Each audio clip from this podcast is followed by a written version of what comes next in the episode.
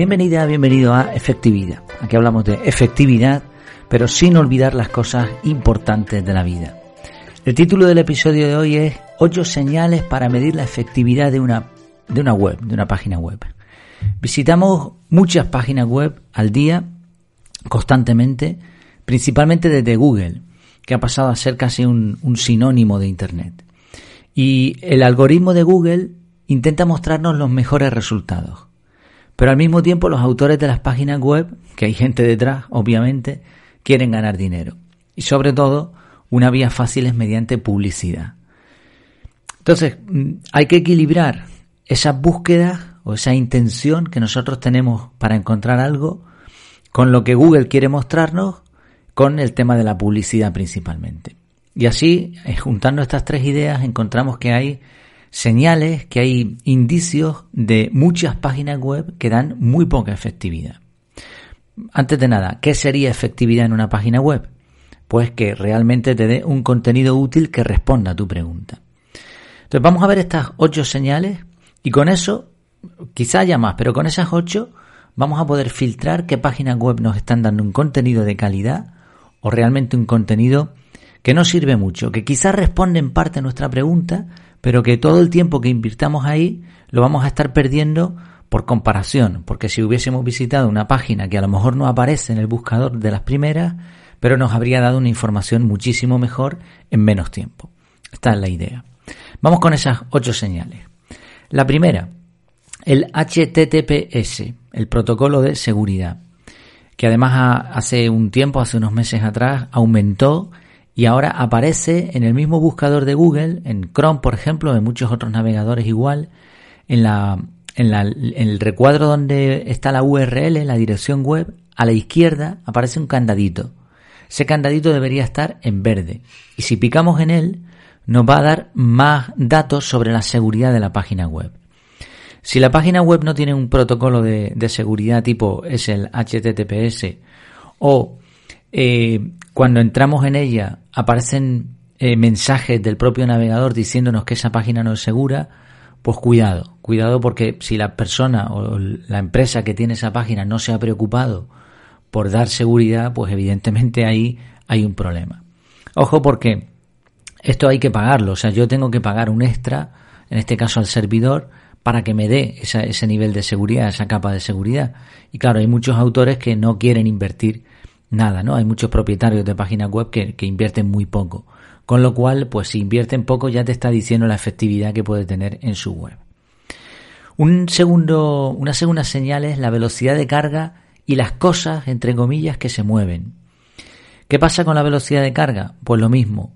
Te tienes que preocupar porque haya mm, pocos, pocas imágenes que pesen poco, que tengan eh, poquitos megas, incluso menos de un mega, por supuesto, que las cosas no se muevan, es decir, que tengas una página consistente, ¿no? Eso ahí está el servidor, pero también está la cuestión de diseño, el plugin que le hayas puesto, si es en WordPress, etcétera. Pues lo mismo, si la persona o la empresa que está detrás de la página no se ha preocupado por dar un mínimo diseño que sea viable, sobre todo en, en el móvil, que es donde más se consulta ahora mismo Internet, pues también ya te está diciendo mucho sobre la efectividad de esa web. Un tercer punto es el sobre mí o sobre la empresa y las fotos de los autores. Muchas páginas web, eh, a mí por lo menos me, generan sospechas porque intento buscar quién o qué personas están detrás y no lo encuentro. O si lo encuentro, no hay información sobre esa persona. Vale, yo por ejemplo en mi caso no tengo redes sociales, incluso LinkedIn lo quité en su momento, entonces me vas a encontrar solamente en la página web y difícilmente me vas a encontrar en otro sitio. Pero claro, tengo un podcast, me estás oyendo hablar, tengo fotos, tengo vídeos en YouTube, sabes quién soy, ¿no? Y además yo doy bastantes datos de, de dónde vivo, de, de, mi familia, de muchas otras cosas, no tengo problema. Pero hay otras páginas que no, que o no tienen directamente a los autores, no explican cuál es su objetivo. Entonces esto, cuidado, ¿no? Si realmente hay un experto, hay una persona con interés en, en informar, lo vas a tener que encontrar en estos apartados. Cuarto, cuarto punto, los famosos pop-ups. Eh, los pop-ups son recuadros que te salen, se abren sin que tú lo hayas pedido. Los hay pequeños, los hay grandes, los hay repetidos. Bueno, pues si una página web tiene muchos pop-up, cuanto más invasivos sean, peor la efectividad, porque ya ahora ya te obliga a cerrar ese recuadro o a suscribirte en no sé qué rollo. Bueno, pues esto yo lo eliminé de mi página web prácticamente desde el principio. Yo creo que no lo he tenido nunca o haré, habré hecho alguna prueba rápida. Pero esto molesta muchísimo al usuario. Entonces aquí la efectividad pues baja. El siguiente punto, los banners, banners publicitarios. Cualquier página web ahora mismo puede contratar el servicio, contratar, bueno, sí, sí, aliarse, digamos, con, con Google AdSense, me parece que le llaman ahora, o AdWords, que es que tú le das tu, tu permiso a Google para publicar unos anuncios, que esos anuncios normalmente van a estar relacionados con lo que la persona haya buscado. Yo lo tuve esto también un tiempo, no merece la pena porque ensucia mucho la página web y aparte no, no ganas nada. O sea, mi intención era aunque sea eh, cubrir los gastos de la web, pero no, no, tiene, no tiene sentido, a menos que generes muchas visitas. Mm, tendría sentido si generases muchas visitas, pero claro, aquí la cuestión es por qué generas muchas visitas, porque has conseguido posicionarte en el buscador, porque sales en la primera página cuando la gente busca algo, o, por otras técnicas de posicionamiento web, pero realmente estás dando un contenido de valor. Si lo estás dando, si ofreces servicios o vendes algún producto, pues no publicites cosas de otras personas, ¿no? Y además, cuando tú contratas esto, cuando tú mm, le das permiso a Google para publicar, tú le dices cuántos anuncios, en qué páginas sí, en qué páginas no, en qué posición y sobre todo la temática.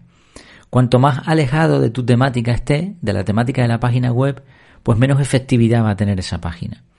He visto eh, páginas que, supuestamente se dedican a productividad personal, pero hay anuncios ahí de tarot, de apuestas, estos típicos anuncios de otras páginas web que, utilizan mucho clickbait, eh, títulos muy sorprendentes, muy llamativos, y lo único que quieren es que vayas allí, ¿no? Sea, al final lo que, lo que hacen es reclamar tu atención, pero el interés en que tú aprendas es realmente poco. Entonces, esto cuanto más tenga, peor. Si no tiene ninguno, mejor todavía. Siguiente punto, enlaces a artículos de otras personas o marcas. Principalmente, artículos me refiero productos, ¿eh? productos físicos que se puedan comprar. Principalmente de Amazon y otros sistemas de afiliación. Este tipo de páginas que la web está inundadísima de estas páginas consisten en que cuando tú tocas en ese enlace que te lleva una aspiradora que has buscado, oye, ¿qué, modelo de aspiradora es el mejor? Y hay 400.000 páginas de eso. Entonces tú picas ahí en la aspiradora y te va a llevar a Amazon o te va a llevar a una empresa de ventas. Todas las, todas las cosas que tú compres en Amazon durante las 24 horas después de haber picado en ese enlace, la persona que puso el enlace, que puso esa página web, se va a llevar un porcentaje de las ventas. Entonces, claro, aquí la intención del propietario es más ganar dinero que informarte. Buscan un equilibrio, pero rara vez son expertos en la temática. Ellos lo que hacen es un estudio, que a veces son estudios muy buenos, ojo, ¿eh? De hecho, yo consulto esas páginas, pero ya sé más o menos descartar cuáles realmente están simplemente buscando el, clic y cuáles mm, sí te hablan de, verdad de, los modelos de aspiradora, siguiendo el ejemplo. Entonces, eh, hay páginas de este tipo que están bien. Y, oye, derecho tienen también a ganar dinero con, su trabajo si se lo han currado un montón. Pero hay otras que básicamente son, son basura, ¿no? Y de hecho no te recomiendan la mejor aspiradora, siguiendo también con el ejemplo. Te recomiendan el modelo con el que ellos van a ganar más dinero. Entonces esto también merma la efectividad de la web. Otro punto, insistencia en suscribirte y regalarte cosas. Esto es una estrategia que, que, se, que en el marketing digital le llaman, españolizado sería funelizar. Viene de funnel, que es un embudo. La idea, y todo esto además está automatizado, la idea es que ellos eh, necesitan tu correo electrónico para que puedan seguir mandándote información y cuando ya estés caliente, por decirlo así, cuando ya más o menos tengas confianza en ellos, entonces te ofrecen algo para que les compres. Esto se ha popularizado mucho, entiendo que hay gente que lo hace porque se lo han enseñado así, y, ya está, pero realmente tienen derecho a cobrar por sus servicios. Bueno, hay mucha competencia en Internet y muchos necesitan estrategias de este tipo. Otros simplemente lo que quieren es, ganar y lucrarse, pero realmente no ofrecen nada de calidad. Entonces, mucho cuidado con dar tu correo, por más que te regalen. El regalo que te dan suele ser un, gancho, de, hecho se llama así, ¿no? Un, gancho. Y, y, no está pensado para que tú aprendas de verdad, sino para que veas que lo que ellos te pueden ofrecer un poco. Y a cambio le has dado tu correo. Bueno, realmente si una persona te puede enseñar, lo suyo es que le compres una mentoría, un curso o lo que sea, pero estos regalitos tampoco te van a cambiar la vida, ¿no? Entonces, mm, cuidado con suscribirte y cuanto más, a veces veo páginas web también que, que insisten un montón. Si una persona quiere suscribirse a tu página, ya buscará la manera. Por ejemplo, yo lo que he hecho, y así me libro de, tener que recopilar correos y de que las personas tengan que aceptar eh, términos de privacidad, etcétera, es que quien quiere seguir los contenidos que yo publico, Telegram. En el canal de Telegram de vez en cuando ofrezco alguno de los servicios o, del curso que tengo o de lo que sea en un futuro. Y total privacidad, quien quiera se suscribe, se desuscribe con total facilidad, con un clic. Pienso que es bastante más amigable, ¿no? Aunque soy consciente de que la estrategia esta de suscribirte es mucho más eficaz, ¿no? Pero bueno, eso es de cara al propietario, de cara a los usuarios. Si ves muchos, muchos paneles de estos, muchos recuadros para suscribirte y que te regalan esto y lo otro, ya sabes lo que te va a ocurrir. Y por último, no hay comentarios o están censurados. Cuando es una página tipo blog y, en la parte de abajo no ves comentarios o los comentarios están censurados, eso quiere decir que tú pones tu comentario ahí y te lo tiene que aprobar el autor, mm, cuidado con esto, porque esto le da bastante poca credibilidad. Si tú realmente presentas un contenido y estás confiado en que eso es bueno, también deberías permitir que otras personas pues expresen su opinión. En mi caso lo quité por una cuestión de, velocidad de carga, de usabilidad, de, unas cuantas cosas más y decidí que iba a poner los comentarios en el canal de Telegram y ahí no hay ningún tipo de censura. Entonces cualquiera puede escribir lo que le dé absolutamente la gana. Y, así, digamos que, que, centro todo en un mismo sitio, ¿no? Para mí es más cómodo y creo que para los usuarios, pues también. Si son ocho factores, ocho señales que con las que puedes medir la efectividad, la calidad, podríamos decir, de una página web. Protocolos de seguridad, velocidad de carga, diseño, el sobre mí, los pop-ups, los banners, la publicidad, enlaces a, productos de afiliación, insistencia en que te suscribas y le des su correo y eh, cuando no hay comentarios o están censurados. Hay más factores de que, que, permiten medir la calidad de una web, como el posicionamiento, como la autoridad de dominio, autoridad de página, el tipo de letra, yo que sé, hay mil factores. Pero los otros creo que no son tan importantes. De todas formas, si se te ocurre alguno importante, pues mira, en Telegram, en el, cuando publique esto, puedes comentar y, decirlo.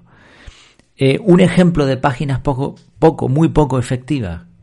Pues por desgracia, los periódicos. Los periódicos, de hecho, se están dando cuenta de que han, han establecido un modelo de negocio que les ha llevado a, pérdida de credibilidad total. Y mira que mucha gente confía en los periódicos. Pero es que tú te metes en un periódico online ahora mismo y es casi la página entera publicidad y artículos de muy poca calidad. Ahora están dándose cuenta y están pasando a un modelo de negocio distinto que es que tú te suscribes y ahora ellos te dan un contenido sin anuncios en muchos casos y eso está mucho mejor, ¿no? Y ahora les permite, ellos tienen que vivir, claro, obviamente, les permite vivir y dar contenido de verdad de calidad. Quizá en un futuro, ahora mismo todavía no, pero quizá en un futuro esto pueda ser interesante. De momento es auténtica basura. Y claro, como no tienen ingresos suficientes, pues lo que ocurre es que el periodismo es de, poca calidad ahora mismo. En general, la mayoría de las páginas web que existen ahora mismo no deberían estar. Tienen muy poca calidad y están hechas única y exclusivamente para alojar anuncios. Yo no sé el porcentaje, pero cuando he estudiado esto, hablan de porcentajes muy altos. En, en mi navegador, en Chrome, que es el que utilizo ahora mismo, he instalado diferentes cosas para quitar los anuncios, pero esto tiene, tiene poca efectividad. No, no creo que sea el camino, porque al final tienes varios factores. El problema de las páginas web de, de poca calidad no solamente son los anuncios, hemos visto ocho factores. Entonces creo que lo mejor es que te suscribas al feed de páginas web que te interesen. Yo lo hago gracias a la aplicación Feedly. Pondré el enlace ahí en, las notas, en el canal de Telegram. Feedly es una aplicación de momento gratuita en la que tú le das la página, la URL de la página web y cada vez que esa página publique algo, te va a llegar a ti directamente el artículo o si el propietario, como es mi caso, solamente tiene un extracto, pues picas y vas a la página web sin ningún problema. Y se puede abrir la página desde el mismo Feedly o te lleva al navegador, eso se configura. Entonces, de esta manera evitas un montón de porquería. También es interesante irte creando marcadores y carpetas de marcadores con las webs que quieres tener a mano para irlas consultando. Cuando ves una página muy interesante, pues la marcas y la metes en alguna de esas carpetas. Por ejemplo, yo tengo una carpeta de fuentes, otra carpeta de páginas web para el tema mío de efectividad, otra para servicios, organismos, eh, compras, multimedia. Bueno, pues ahí la voy organizando. Y, por supuesto, profesionalizar las consultas en Google, utilizando operadores avanzados y también utilizando otros buscadores. Y descartando rápidamente esas páginas web poco efectivas, porque al final, como decíamos al principio, estás perdiendo mucho, mucho tiempo sin aprender realmente o sin responder a las preguntas que tú te haces y que por eso haces esas búsquedas en la web. Eh, voy, a, voy a hacer una captura de los blogs que yo sigo en Feedly y pondré esto también en el canal de Telegram para que lo pueda, le puedas echar un vistazo si te llama la curiosidad. Al final se resume todo a lo mismo. Todo el tiempo que pasemos en una web poco efectiva será tiempo perdido o por lo menos tiempo no ganado. Espero que estos puntos te hayan sido útiles y como siempre, pues nos seguimos viendo. Que lo pases muy bien hasta entonces.